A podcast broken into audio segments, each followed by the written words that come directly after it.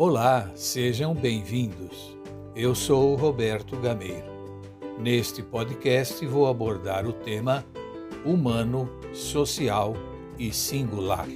Vamos lá?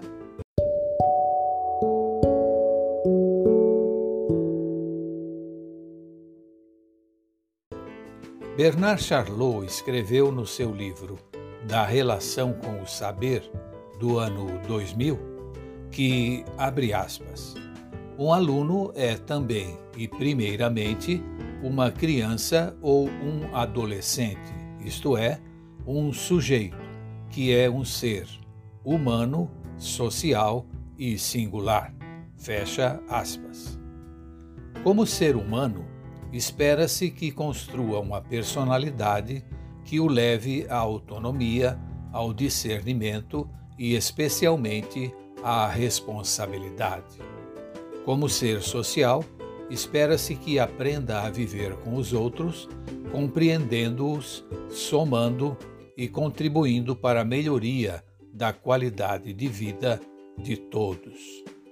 Como ser singular, espera-se que aprenda a conhecer, utilizando-se das informações para construir conhecimentos e competências que lhe permitam movimentar-se pelas inúmeras possibilidades de fazeres que a vida lhe proporcionará. Veja também o relatório Delors Unesco de 1999. Para construir-se como ser humano social e singular, o sujeito depende fundamentalmente da convivência. É no estar e conviver com os outros que o indivíduo se torna pessoa, com as inerentes racionalidade, consciência de si, capacidade de agir e discernimento de valores. Consequentemente, espera-se que o processo de educação da criança e do adolescente proporcione as condições necessárias para que essa formação se dê a contento e plenamente. Entretanto, a nossa sociedade não está conseguindo ser competente o suficiente para dar esse suporte, e isso se dá por razões diferentes em quase todos os segmentos sociais, com raras exceções.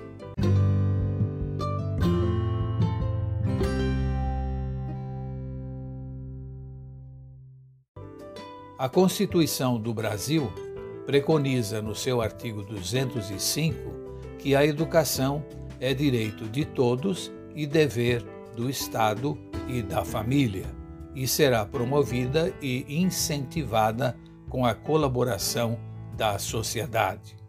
Portanto, no ambiente macro, o dever é do Estado e no ambiente micro, a responsabilidade pela educação dos filhos é da família.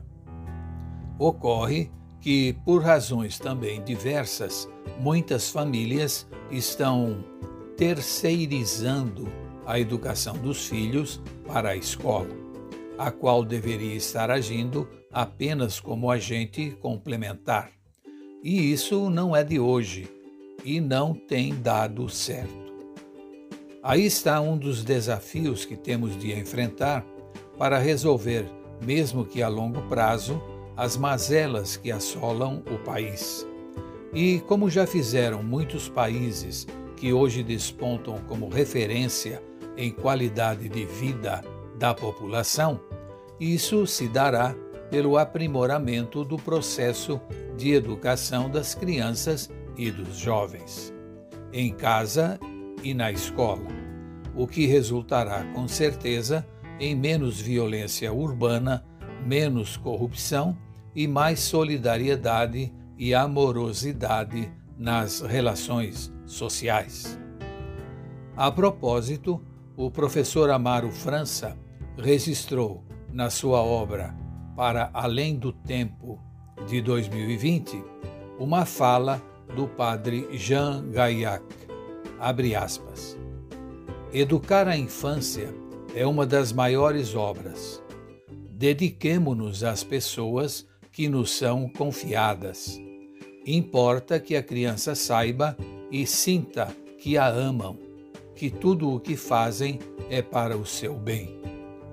Quando só se ensina aquilo que se pratica, não são precisas muitas palavras.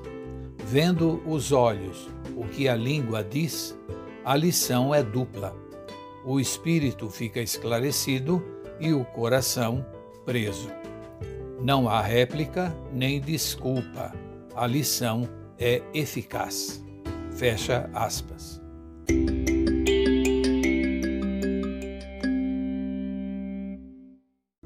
Por agora é isso. Se você gostou, compartilhe esse podcast com seus familiares e amigos. Antes de terminar, fica a minha recomendação de hoje para sua reflexão. Abre aspas. Não é tanto o que fazemos, mas o motivo pelo qual fazemos que determina a bondade ou a malícia. Fecha aspas. Santo Agostinho. Até o próximo.